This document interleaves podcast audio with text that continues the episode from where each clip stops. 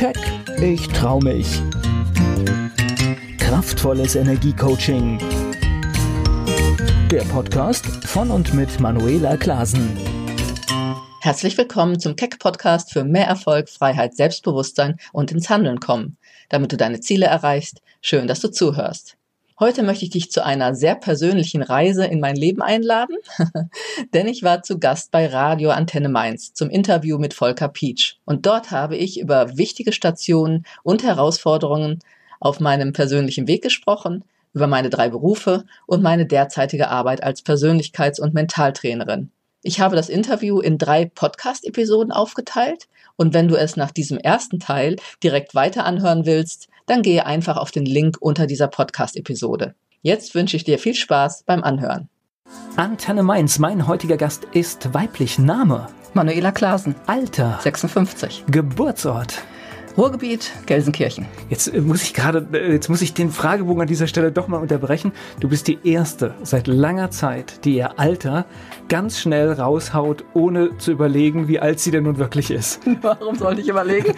nee, aber es ist tatsächlich, ja. du siehst, bei den Menschen gehen die Augen hoch und dann wird überlegt äh, und dann kommt irgendwie. Die wollen ihr Alter einfach nicht. Ja gut, es ist aber, es ist so, wie es ist. Ja, ne? interessant, danke. das, ja, aber jetzt bezeichnet, es kam. Ja. Hast du denn Hobbys? Hobbys ist so eine Sache. Ich habe sehr viele, eher sehr viele Interessen. Ich tanze gern, ich singe gern, ich liebe alles, was mit Musik zu tun hat.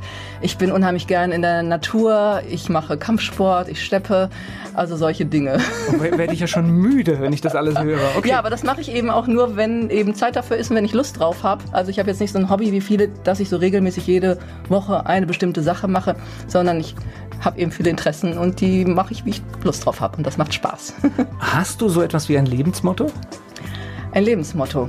Es gibt ein Zitat von Oscar Wilde, das passt ziemlich gut zu mir und auch zu meiner Arbeit. Das Ziel des Lebens ist die Selbstentwicklung, sich selbst völlig zur Entfaltung bringen, das ist unsere Bestimmung. Und ja, ich liebe es einfach, mich weiterzuentwickeln und eben zu schauen, was ist in diesem einzigartigen Leben möglich. Und da passt das ganz gut zu und das passt auch zu dem, was ich beruflich mache. Die Menschen, die mit dir arbeiten, die mit dir zusammenarbeiten, was meinst du, was sagen die über dich? Was sagen die über mich?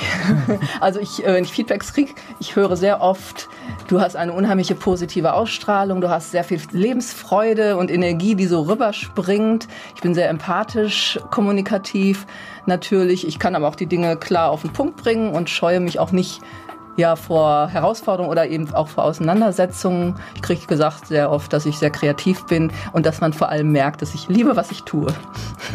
Das hört sich doch alles gut an. Coaching ist ihr Thema. Sie kümmert sich um das Selbstbewusstsein von Menschen. Manuela Klaasen hier zu Gast bei Antenne Mainz.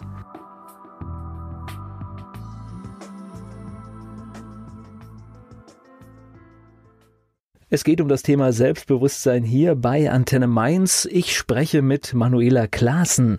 Du kommst aus Nordrhein-Westfalen. Wenn du über deine über deinen Geburtsort, wie du ihn mir gerade so genannt hast. Ich sehe sofort immer, ich weiß aber gar nicht, ob das an meiner Kindheit liegt, ich sehe sofort immer rauchende Schornsteine. Zechen oder so. Genau. ja, also war natürlich äh, zu der Zeit, als ich jetzt geboren wurde und Arbeiterstadt, klar, Zechen. Merkt man, wie Essen, alt wir sind. Ne? Ja, wir verraten uns da gnadenlos, weil heute sieht, genau. es an, heute sieht es anders aus. Ja, ja aber ich habe eigentlich außer während meiner Fotografenausbildung, wo ich dann mal so Themen fotografieren musste, eigentlich nicht so viel mit zu tun gehabt jetzt mit dieser Arbeiterstadtmentalität. Also hat mich jetzt nicht so aber trotzdem geprägt. mittendrin aufgewachsen, oder? Mittendrin aufgewachsen, ja. Okay. Ja. Und, äh, und war das familiär ein Thema? Äh, kommst du, wo, wo kommst Nein, du her? eben gar nicht. Also mein Vater war kaufmännischer Angestellter, meine Mutter hat bei einer Versicherung hinterher beim Rechtsanwalt gearbeitet. Und also ich bin insofern ganz normal, auch klassischer Weg, Grundschule, Gymnasium und so weiter. Also ich habe jetzt nicht so diese Arbeitermilieu-Mentalität mitbekommen in dem Sinne. Also so ähnlich wie bei mir, also auch nur rechts und links des Weges genau. gesehen und mhm. wahrgenommen, aber genau. eigentlich nicht wirklich die Berührung gehabt. Genau. Ja, okay. Mhm. Schule, lass uns doch mal da anfangen. Was, warst du eine gute Schülerin?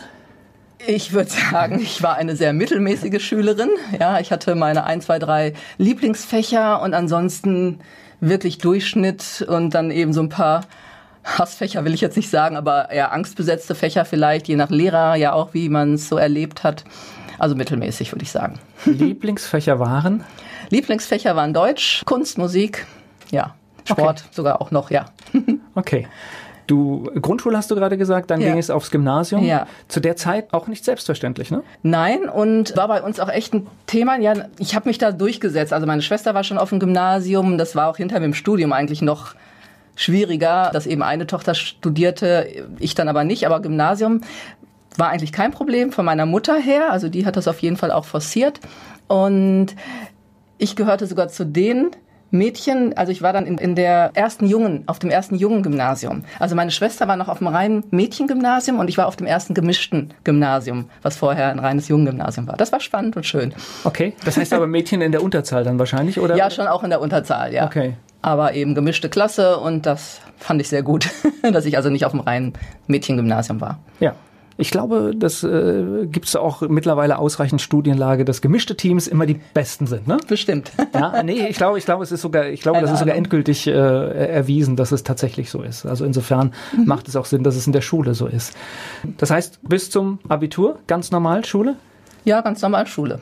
okay, und dann hast du gewusst, wo es Dann- hingeht? Ja, ähm, ja schon. Ich hatte tatsächlich, seit ich, äh, also mit 12, 13, 14, hatte ich schon sehr klar ähm, den Wunsch, Fotografin zu werden. Also ich habe ja mir schon eben meine eigene Kamera gekauft, mein erstes Schwarz-Weiß-Labor. Ich habe in Kneipen und bei Theateraufführungen habe ich Fotos gemacht und die verkauft, um mir so mein Equipment selber zu finanzieren, weil das bei uns in der Familie halt schwierig war mit besonderen Dingen, die man sich wünschte. Und das habe ich eigentlich ziemlich früh diesen Wunsch gehabt und das habe ich auch durchgezogen. War allerdings schwierig, weil nach dem Abitur tatsächlich ich also über 100 Bewerbungen schreiben musste, um eine Lehrstelle zu finden. Also da war das Thema, dass meine, dass ich eigentlich, ich kannte einen Fotografen, hatte einen Fotografen kennengelernt, der studierte und mein Wunsch war dann irgendwo auch gewesen, ach Fotodesign zu studieren. Aber das war dann irgendwie nicht so in der Familie gewollt und dann habe ich eben mich nach einer Lehrstelle umgeschaut und das hat echt eine Weile gedauert, bis ich eine gefunden habe, aber dann durchgezogen.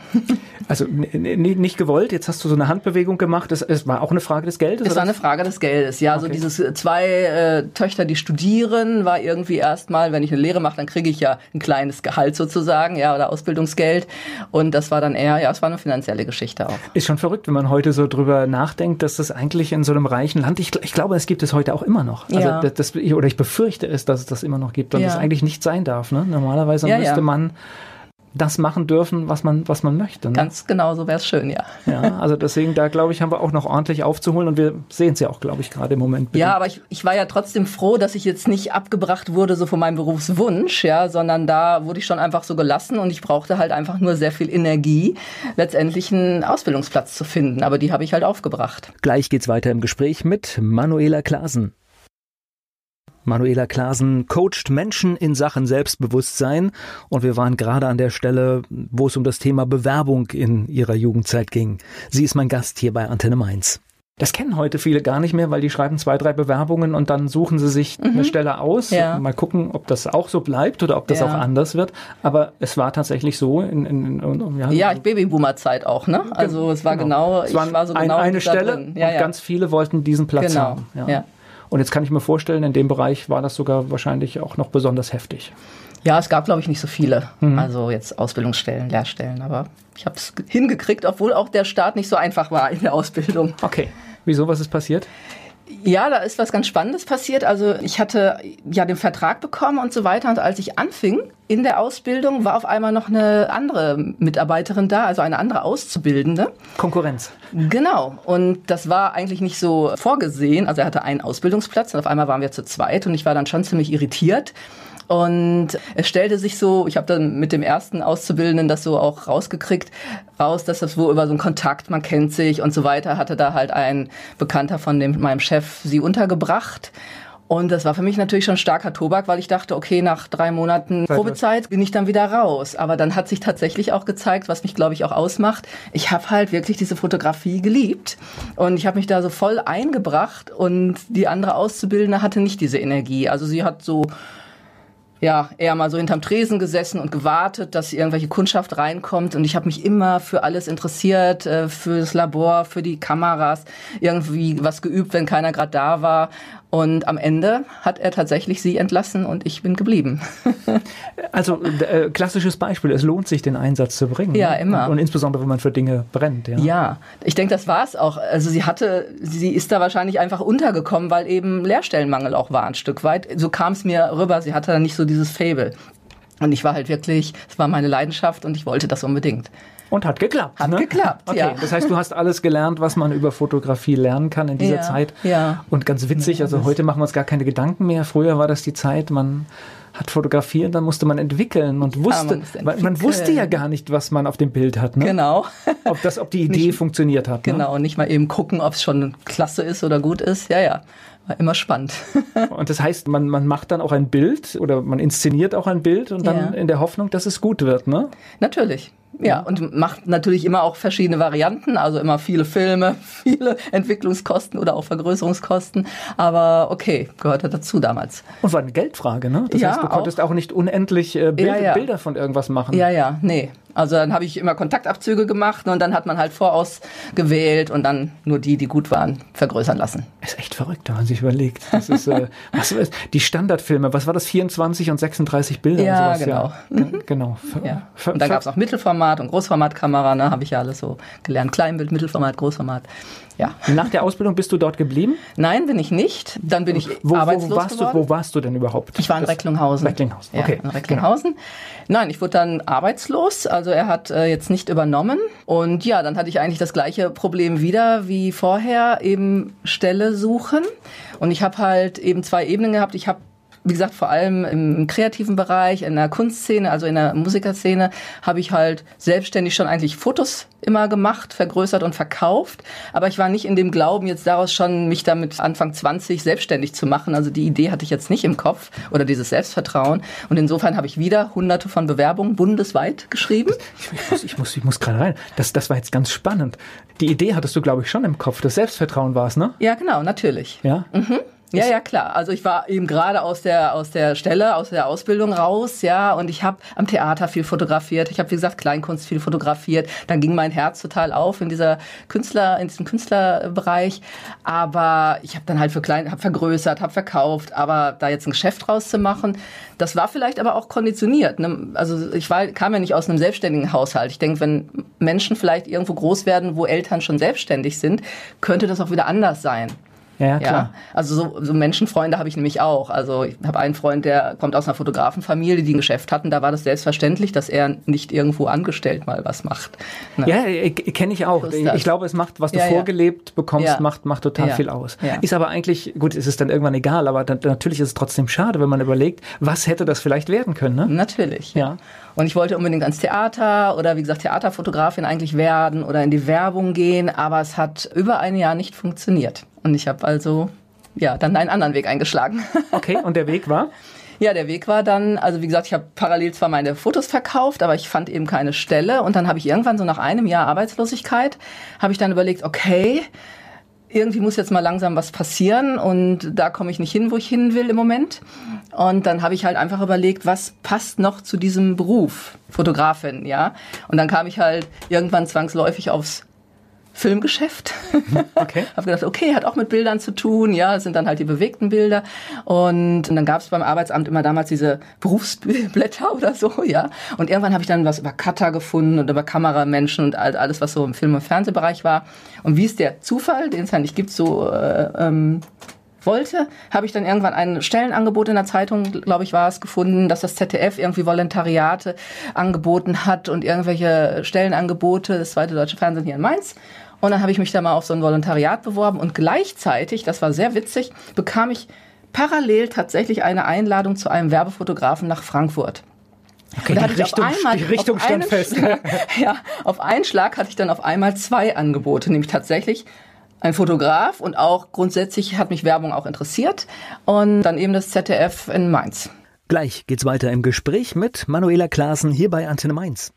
Aus Gelsenkirchen hat sie sich in das Rhein-Main-Gebiet beworben und kam für zwei Termine hier in die Region. Manuela Klasen beschäftigt sich heute mit dem Selbstbewusstsein. Sie coacht eine Menge Menschen und ist hier zu Gast bei Antenne Mainz.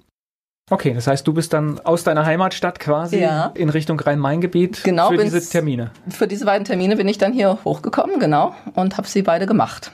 Erst den Fotografen und dann das ZDF. So. Jetzt, äh, welcher war denn der bessere Termin?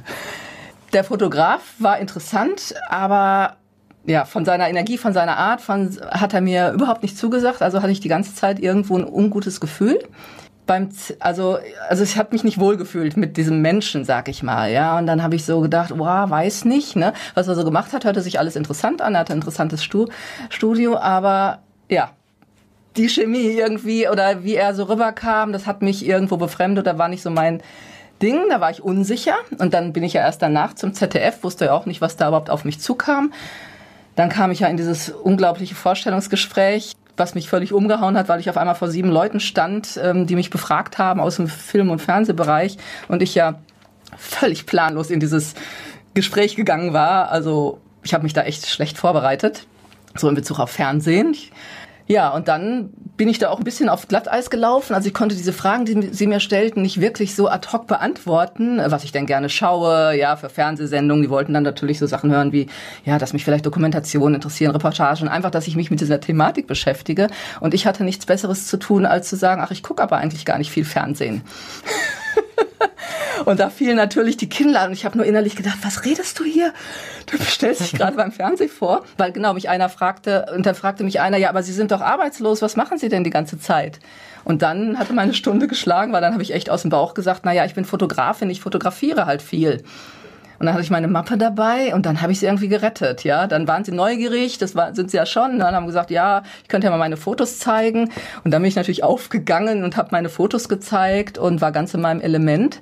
Und eine Woche später bekam ich dann einen Anruf von meinem zukünftigen Chef aus der Cutterei der dann sagte, ja, also dieses Volontariat oder das, was sie da ausgeschrieben hätten, diese Ausbildung, das hätten sie anderweitig vergeben, aber wenn ich wollte, dann könnte ich als Seiteneinsteiger in den Filmschnitt kommen.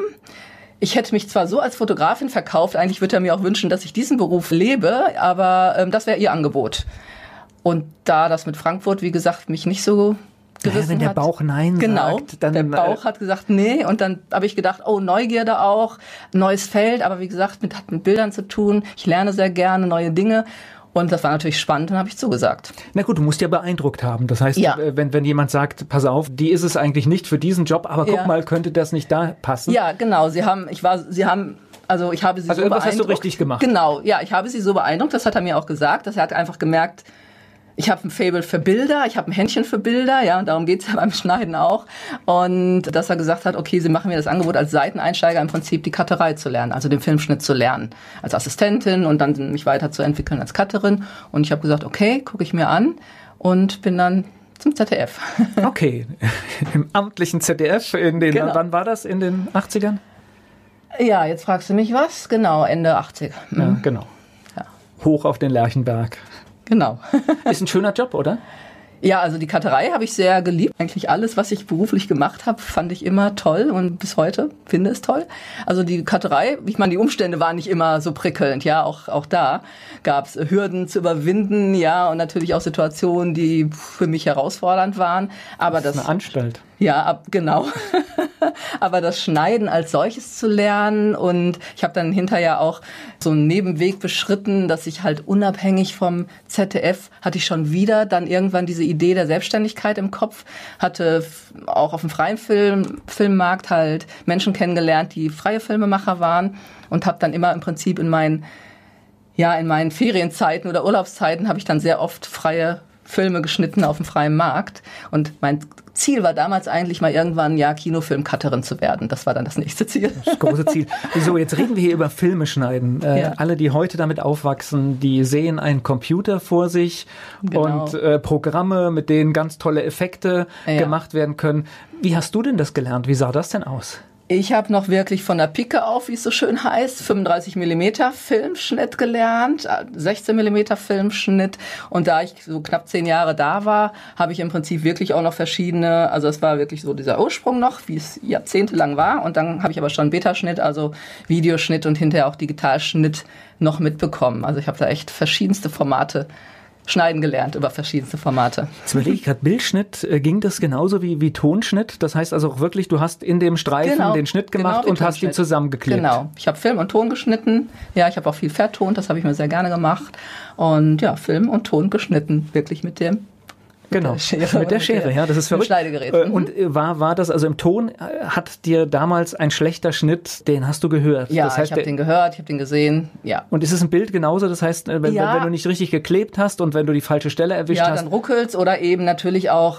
Ja, da muss man ein Gefühl für haben. Aber ich denke mir, also, ähm, wenn ich das heute immer noch mal mache, in meinen eigenen Videos und ich sitze sitzt mal jemand dabei, der mir was erklärt und ich sage dann, nee, braucht noch drei Felder. Ja. Ja, also das hatte ich schon und dann hm, sieht man das, aber die Leute, wenn sie es dann gesehen haben, ja stimmt, irgendwas ist anders. Es ist was Emotionales, kann man nicht unbedingt immer beschreiben.